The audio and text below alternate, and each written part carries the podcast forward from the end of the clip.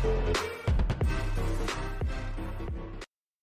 Olá a todos, eu sou Rodrigo Digital e bem-vindos ao Debate Descentralizado. Essa é uma iniciativa do canal Dash Dinheiro Digital, juntamente com o Rossello Lopes, o fundador da antiga CoinBR, agora Stratum, e também da plataforma Stratum Blue. O objetivo principal desse programa é trazer as principais personalidades de criptomoedas do Brasil e do mundo para uma conversa amigável sobre essa revolução que está acontecendo agora. Deixe também nos comentários qual tipo de tema você gostaria de estar assistindo aqui no Debate Descentralizado e não se esqueça de curtir e compartilhar nossos vídeos. Mais uma vez, bem-vindo ao Debate Descentralizado.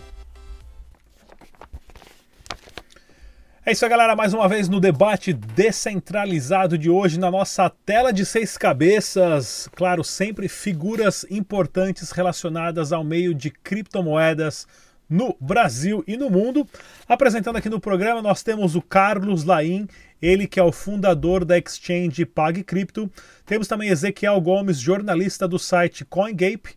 Temos o André Horta, ele que é o fundador né, da exchange BTC, é, Bitcoin to You.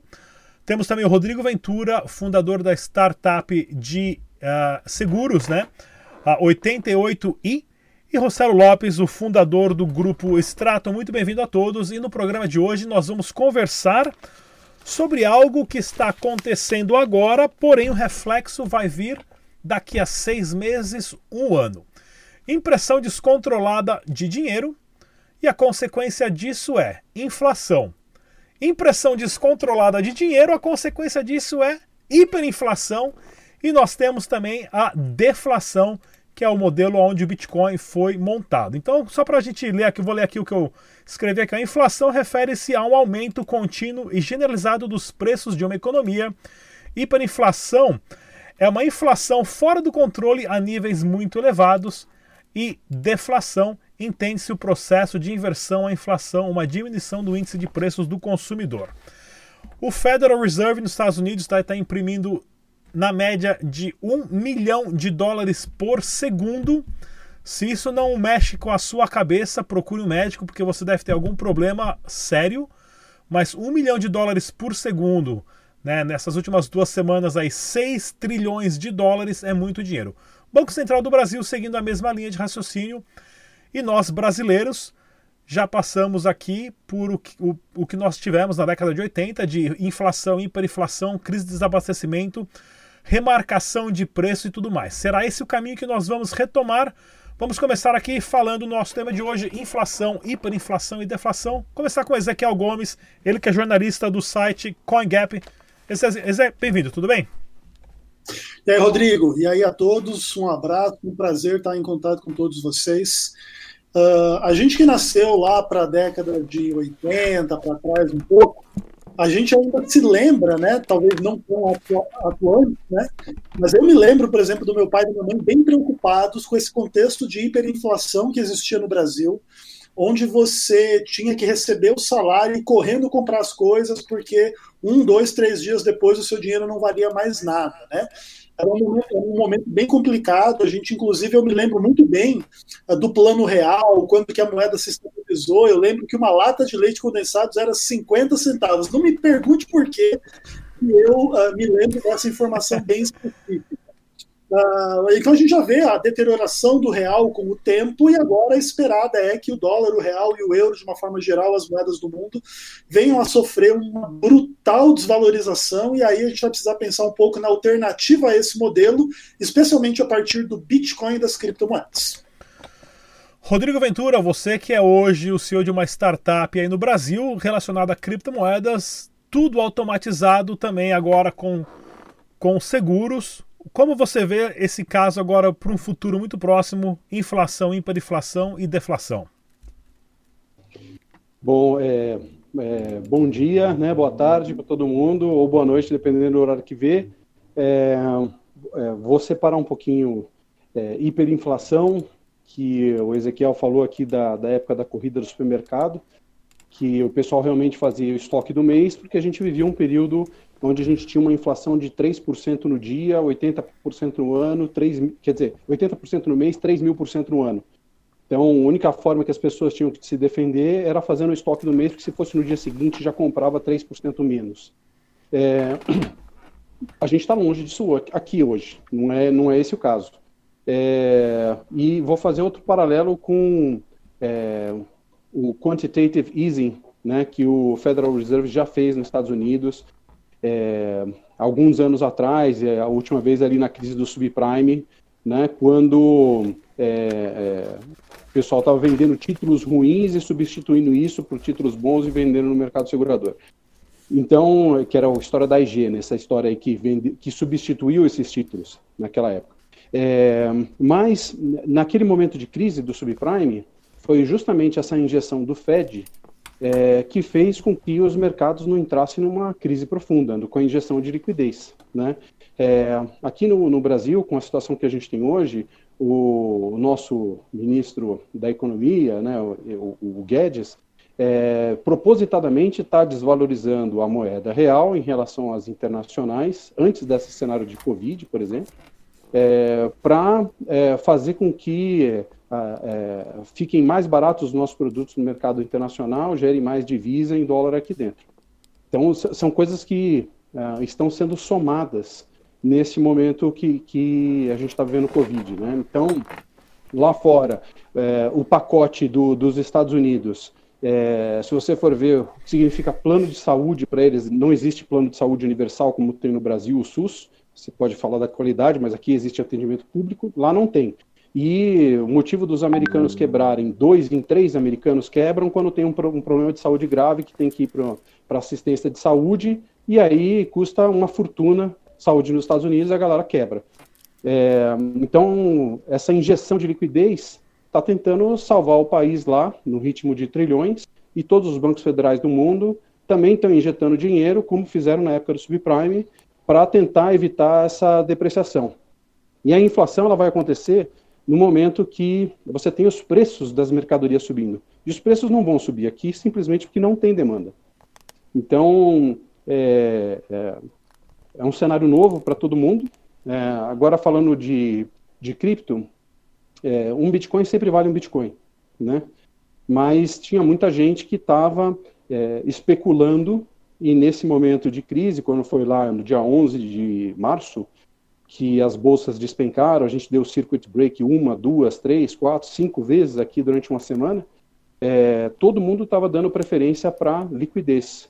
E aquilo que estava no hold do cripto para o longo prazo, as pessoas liquidaram isso para botar o dinheiro cash no bolso, porque não sabem o que vai acontecer com esse cenário do Covid nos próximos dias, nos próximos meses. Então, é, situações extremas levam a medidas extremas, é, para tentar diminuir o tamanho do dano. Então, isso é um pouquinho da situação geral que está acontecendo agora. É, dois, dois comentários que eu quero fazer sobre o que você falou, né? Do Guedes, empregada doméstica não vai mais para Disney, né? A famosa frase dele aí que vai ficar para a história da, da nossa nação. E o que você falou em relação à saúde, né? Para quem não sabe, pessoal, eu moro nos Estados Unidos, mas há três semanas atrás eu comprei uma passagem de avião de última hora para ir para o Brasil fazer uma cirurgia que eu paguei num hospital particular 10 mil reais, mais, mais 1.200 dólares de passagem, do que se eu tivesse feito aqui nos Estados Unidos com o seguro, ia me custar 22 mil dólares. Ainda fui para casa, vi meu pai, vi minha mãe, passei no dentista, já fiz mais duas caries ali e voltei para cá, que é muito mais barato eu pegar um avião e ir para o outro lado do continente a, a fazer, uma, a fazer um, um, tratamento médico, né? A próxima aí, a Carlos Laim da Pag Cripto. Oi, pessoal, prazer estar aqui. Uh, seguindo nesse ponto, assim como o Rodrigo também falou, a, a gente vai acabar assim, de certo ponto, uh, pela questão da, nosso, da nossa precificação aqui, na, da maior parte dos produtos brasileiros, ter alguma relação com o dólar. Então, essa inflação lá, frente à própria moeda americana, vai conseguir fazer alguma alteração na nossa divisa aqui, provavelmente. Até porque o nosso câmbio já está muito alto aqui no Brasil, né? E, principalmente agora, depois que, que terminar a questão de quarentena e tudo mais, aí que a gente vai começar a sentir os reflexos do que, que a gente conseguiu ter de. de que, que essa, essa impressão descontrolada vai conseguir realmente fazer de mal para a população, principalmente a mais pobre, né? André Horta, da Bitcoin to You. Então, acho que o Rodrigo foi, foi muito assertivo quando ele disse que não vamos ver uma inflação, hiperinflação aqui no Brasil tão cedo, porque eu também não enxergo que nós temos aí demanda para isso. É um país que está com milhões de pessoas desempregadas e muitos desses é, não são contabilizados, porque para quem não sabe, quem fica três, mais de três anos sem emprego, ele já não é considerado desempregado pelo governo. Então, essa pessoa, essas pessoas viviam de bico. E aí, quando vem essa crise do, corona, do Covid-19, do coronavírus, elas perderam aquele bico dela e não tem ajuda de governo, não tem nada. Então, as pessoas, as pessoas estão vivendo com aquela pouquinho de poupança que tinha, se é que tinha. Então, estão se apoiando em familiares. E, então, por isso, eu não acredito que vai haver inflação no Brasil, apesar do governo estar aí imprimindo tanto dinheiro. É, as pessoas, é, o Brasil não, não tem é, poupança, que não tem demanda aí para fazer uma inflação, é, uma superinflação, como a gente viu no passado. Eu, eu ainda eu, eu sou novo, tenho 36 anos, mas eu, eu lembro, é, meu pai ficava na fila do banco para pegar o overnight, né? Para conseguir tentar ajudar um pouquinho o dinheiro a acompanhar, acompanhar a superinflação. Todo dia, no final do dia, ele ia lá para a fila do Bradesco, aquela fila quilométrica, para é, depositar o dinheiro no Bradesco para ver se rendia um pouquinho ali e no outro dia já sacava para usar o dinheiro, fazer compra, porque ia ter remarcação do dinheiro. Então era uma loucura. É, eu espero que esse, esse, cenário não volte, mas a situação no Brasil muito complicada com esse, com esse acontecimento, já estava ruim, agora vai piorar. E a situação aqui na Europa também, eu acho que vai piorar muito, porque a Europa já estava estagnada, vários países com deflação, e o europeu, a gente, ele é muito diferente do brasileiro. O brasileiro tem sangue na veia, ele, ele quer empreender, ele quer trabalhar. E, Os que eu conheci aqui na Europa, nesses três anos aqui, é bem diferente. Falta gente aqui para trabalhar. Se você quiser arrumar uma pessoa aqui para te ajudar a fazer uma obra na sua casa alguma coisa, você não acha. Não, não é que você não tem dinheiro ou, ou não é isso. Não tem pessoa disponível para trabalhar. Então, situação muito complicada aqui também na Europa. Rossello Lopes, fundador do Grupo Stratum. Bom, como eu não sou novinho que nem o André, eu sou veinho, né? Então eu passei por isso. Eu, infelizmente, eu uh, até sofri uh, um pouco com isso, até porque era quando eu estava começando ainda a ali trabalhar. Eu, foi meu primeiro registro na carteira profissional. Tinha 16 anos, 17 anos mais ou menos na época ali, quando a coisa começou a ficar ruim, aí eu passei uh, toda a época ali até meus 19 isso, nesse, nesse sofrimento. Então, realmente foi, uh, foi bem, bem ruim. Uh, sim, eu penso o seguinte: realmente eu acredito que a gente hoje está mais preparado uh, em termos econômicos e até mesmo em termos de conhecimento para enfrentar uma hiperinflação. Até porque eu, eu, acredito bastante que, apesar de tudo, Paulo Guedes ou Campos Neto no Banco Central são caras que têm uma inteligência diferente do, do que eram aqueles daquela época. Então, Naquela época a gente não tinha tanto acesso à informação, era algo muito mais complexo ainda uh, para agora. Então agora você tem acesso à informação rápida, você consegue se proteger rapidamente de uma, de uma hiperinflação. Então naquela época, se a gente fosse falar, uh, vamos, por exemplo, vamos, vamos mudar para uma outra moeda. O fato de você pelo menos ter acesso a uma outra moeda era difícil. Se você quisesse ir para o dólar era difícil. Se você quisesse ir para o pound era difícil. Né? Então você não tinha essa fácil, essa fácil transição de uma moeda para outra a fim de proteger o seu próprio capital. Então, por mais que venha a inflação no nosso país, a gente consegue se defender muito mais fácil agora do que antigamente. Então, talvez o governo ele ele está mais preparado em vários sentidos, até porque muita gente não sabe, mas o Brasil é um dos países onde tem maior, mais reserva de dólares do mundo. Né? Não é um país pequenininho, é um país gigante em termos de reserva de dólar. Então, eu acho que, que preparados estão. Qual que é a minha, a minha grande preocupação com relação a isso, né? As pessoas, elas, elas têm esse ímpeto, às vezes, o brasileiro, principalmente, ele tem esse ímpeto de tomar decisões rápidas demais sem pensar até. Então, corridas a mercado ou esse tipo de coisa pode uh, começar a trazer problemas para a economia. Então, realmente, isso, isso é preocupante. E o mais preocupante de tudo, né?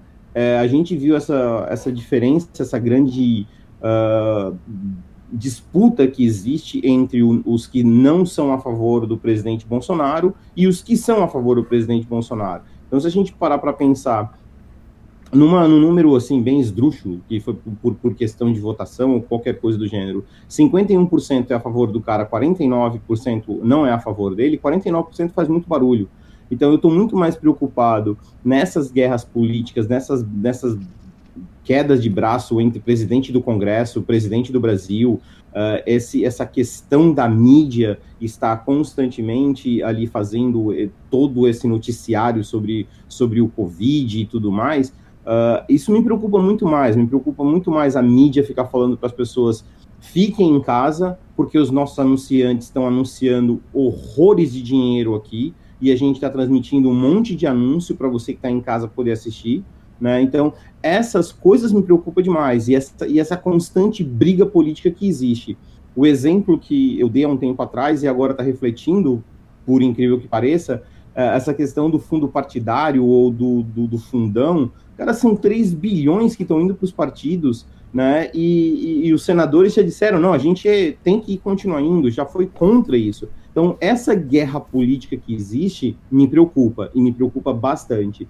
Se o Brasil está preparado para enfrentar uma hiperinflação, eu acho que sim, eu acho que está preparado. Porém, muita gente vai pagar conta. O pobre vai pagar conta porque o pobre não troca dólar. O, o, pobre, ele mal sabe usar criptomoeda. O pobre, ele mal sabe o que é uma proteção cambial. Ele não sabe fazer isso. Ele não sabe criar uma conta no Uruguai e usar o cartão de crédito dele aqui no Brasil, atrelado da conta dele do Uruguai. Né? Então, realmente, esse tipo de, de, de pessoa é que vai sofrer muito com esses, é, é, essa coisa toda que acontece na economia brasileira. É, uma coisa interessante que você falou em relação a reservas, né? Isso foi uma estratégia positiva do governo que a gente tem que prestar atenção mesmo. As reservas, se eu não me engano, são 340 bilhões de dólares que o Brasil tem em reserva. E quinta-feira, dia 9, o governo acabou liquidando 25 bilhões de dólares para tentar segurar o preço do dólar mais uma vez. Pessoal, uma notícia que saiu aqui que foi uma notícia bem interessante que eu quero comentar com vocês ah, relacionado ao Bitcoin, né, que é, o, é, um, é um item, né, é um, um, um cripto asset, né, digital que você é, é, consegue liquidar e transacionar e comprar e vender, mas tem um limite, são 21 milhões de unidades, né, de Bitcoin. E o ouro também, o ouro nós não sabemos qual que é o limite do ouro no planeta, porém, quanto mais difícil Quanto mais fundo você tem que cavar para procurar ouro, mais difícil fica, mais caro fica. Mas é uma notícia que eu até pensei que era piada, mas não é, né? O Trump assina uma ordem para a NASA explorar recursos minerais no espaço, incluindo asteroides com 130 quilômetros de ouro. Isso para mim, eu, eu não sou de falar para as pessoas, compra Bitcoin, mas eu vou falar, cara, vende tudo que você tem, compra Bitcoin. Porque se o governo tem que mandar construir um foguete para treinar uma equipe para desenvolver técnicas de exploração e mineração num asteroide no espaço viajando a milhões, porque a casa caiu. A casa caiu, o ouro que está aí, assim, é, é, triste. Essa notícia é triste. O, não tem, é mais barato você começar a minerar Bitcoin do que você pegar um foguete e minerar um asteroide aí, sei lá onde é que está esse asteroide, né?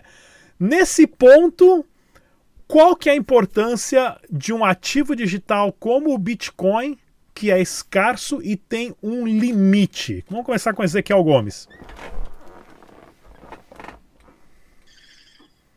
Bom, Rodrigo, uh, tá aí provavelmente aí um dos grandes segredos, né, um dos grandes trunfos aí do que, que o Satoshi Nakamoto conseguiu criar um pouco dentro, vamos pensar assim, de um início desse processo que está amadurecendo com a crise atual, lá em 2008, e que de fato revolucionou não só a ciência da computação em si, né, com a solução do problema dos generais bizantinos, mas com essas implicações econômicas gigantescas, onde você tem um ativo digital escasso. Né?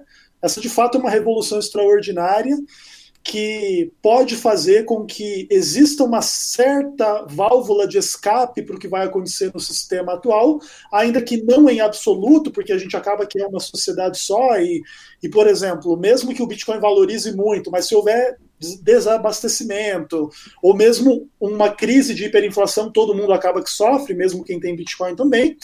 Mas o fato é que a gente hoje tem um caminho para burlar um pouco esse caos, essa decadência do sistema tradicional, através de um ativo uh, duro, né, que a gente fala, né, de um ativo de fato difícil de você uh, falsificar, difícil de você uh, fazer alguma coisa ruim com ele. Então ele é escasso, ele é digital, ele tem vantagens enormes frente ao dinheiro de uma forma geral e ao ouro de forma específica.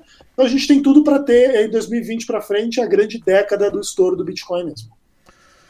Inclusive, pessoal, se você quiser deixar sua pergunta aqui no nosso chat, a, a, do programa também ou na descrição desse vídeo. Participe, façam suas perguntas, porque é importantíssimo, principalmente nesse, nesse ponto que nós estamos hoje. Né? Será, nós gravamos o debate a semana passada, passamos ele ao vivo. O que, que fazer? Vale a pena tirar o dinheiro e deixar debaixo do colchão ou não? Né? O governo pode confiscar o dinheiro das poupanças, que ele já confiscou umas vezes, ou agora vai proibir de vez o dinheiro de papel porque diz que contamina e é sujo. Né? É complicado. Carlos Laim, por favor. Então, é justamente esse, essas características que o, do Bitcoin que, que você comentou, Rodrigo, é que fazem até ele ser especulado hoje como uma reserva de valor, né? Embora hoje ainda seja só especulação, já que, embora provavelmente todo mundo aqui acredita nisso, ele ainda não tem uma capacidade disso. Então, alguma coisa. É, é bem interessante. É, eu realmente acredito como reserva de valor por que, que eu acredito nisso? Tem muito tempo que eu já invisto em Bitcoin e se não fosse por ele, eu não teria conseguido várias coisas na minha vida. Então, se eu tivesse ficado só com real, ainda mais que eu moro aqui fora, há três anos, eu já tinha falado, eu teria visto o real quando eu cheguei aqui, ele valia, um, um real valia, é, um euro valia três reais e cinquenta. Hoje está batendo quase seis reais. Então, eu realmente eu desacreditei no real, para mim essa moeda não vale nada, a verdade é essa. Eu, eu não tenho nada em reais mais, porque é, eu vi a desvalorização da moeda e como ela correu o pouco patrimônio que eu tinha. Então, eu hoje estou 100% em. E nas as coisas do dia a dia aí, eu uso o euro, mas poderia usar o dólar também, por exemplo. E acredito muito no Bitcoin como reserva de valor, como proteção e, inclusive, como, como um investimento aí para poder é, alavancar o, o, o patrimônio também. Quero mostrar para vocês, pessoal, esse dia que eu estava em casa, eu acabei fuçando lá na, nas tranqueiras de casa, achei dentro das escrituras da casa lá do meu avô. Olha só, isso aqui minha mãe falou que foi um salário que ela recebeu República dos Estados Unidos do Brasil, né? 10 cruzeiros e já saiu ali com o carimbo do Banco Central que valia um centavo. Só ela falou que isso aqui foi todo o salário dela que acabou desaparecendo, ela só guardou as notas porque eram zeradas, tinha acabado de sair do banco. E para quem não sabe também, eu fui lá para Venezuela e gravei um documentário. Isso aqui que eu tenho aqui na minha mão, um calhamaço de dinheiro da Venezuela, ó. Na época não valia 25 centavos, valia menos que um dólar, valia 25 centavos de dólar, né? Ó. Hoje não vale mais nada, já até saiu de circulação. Rodrigo Ventura, da 88i. É, eu, eu, eu, acho que mais uma vez é, cripto está aí desafiando né, é, o status quo. É, e, e queria trazer também a, iniciativas como a do Libra, né, do, do Facebook, a tentativa deles. É, a, a 88 foi para um bootcamp no Canadá, trabalhar lá com os engenheiros do Libra para porque eles, eles continuam trabalhando no, num ritmo intenso, embora digam para o Senado americano que não, vamos esperar vocês e tal.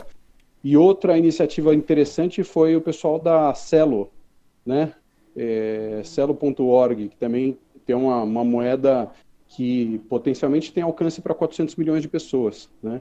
E a, e a 88 também é membro fundador dessa Aliança para Prosperidade lá. E, então a gente está acompanhando o que está acontecendo né, nesse momento de é, inovação, de desenvolvimento de moeda digital, e o Bitcoin está aí para desafiar isso também.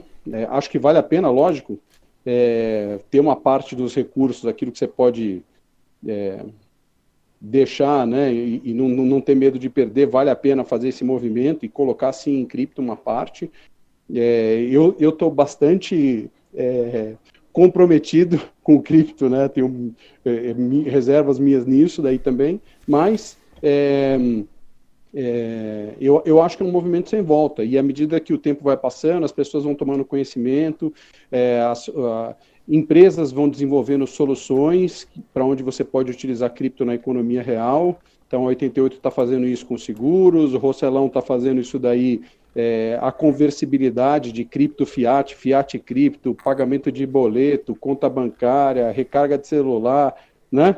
Então, é, é, à medida que a gente vai desenvolvendo é, a conversão da moeda digital, a utilização na economia real, a gente também habilita é, que, que as pessoas, o povo comum, venha adotando a utilização disso. E a hora que tiver a utilização e livre circulação, é sem volta. Boa. Rossaro Lopes, do Grupo Stratum. Bom, o Rodrigo falou uma coisa que muita gente pode achar até que é piada, realmente, essa questão aí do governo americano de, de mandar e mandar estudar astel, sei lá, meteoro, asteroide. Minerar, vão minerar um asteroide.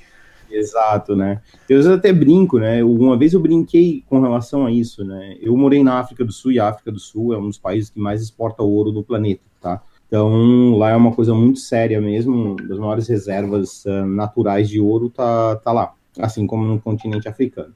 Então, uh, eu sempre brincava na seguinte situação: e se um dia mandar uma, uma, uma sonda lá para Marte, cavou 2 metros, ouro maciço, 21 quilates e tudo mais? Acontece com o preço do ouro na Terra, né? Vai, realmente cai. Por mais que digam que ouro é, ele é escasso, é escasso porque fizeram ser escasso, porque assim querem manter escasso. Não existe nenhuma prova dizendo que que vai ser 100% escasso, até porque se explorarem o oceano e descobrirem que nas, nas, profundezas mais profundas do oceano é puramente ouro, e aí dançou. Então, uh, por que, que o Bitcoin, nessa questão de escassez, ela é muito mais eficiente? É matematicamente comprovada. Não tem achar um asteroide, não tem achar um bloco com, com, com 20 bitcoins, a não ser que o cara colocou o valor da transação errada, aí o bloco vai ter 20 bitcoins mesmo. Mas, uh, do contrário, uh, a partir da segunda semana de maio, amigão, é 6,25 bitcoins em cada bloco. São 900 bitcoins todos os dias, faça chuva, faça sol, e não tem ninguém. E nos próximos quatro anos é assim. Já o Bitcoin não, pode ser que nos próximos quatro anos, o, o ouro, já pode ser que nos próximos quatro anos a gente vai ver uma sonda do, da NASA vindo uma tonelada de ouro enchendo as reservas do governo americano, porque ele vai precisar de reservas, porque ele está imprimindo dinheiro mais rápido do que se faz papel higiênico, né? Então, quer dizer, isso vai ser um problema muito grande para ele no futuro. Então, ele tá certo, vai buscar ouro em algum lugar, porque Magrão vai ter que cobrir isso aí de alguma forma, né?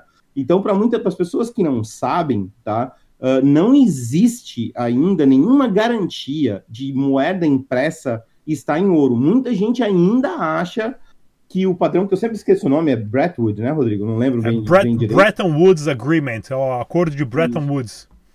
Então, isso não existe já desde 1929, ok? Então, não, não é porque o governo imprimiu um montão de dinheiro que você pode ir lá com aquela notinha, ir lá na Casa da Moeda, que seja de qualquer país, que vai ter a quantidade equivalente em ouro daquela nota, porque isso não é verdade. Não existe mais isso.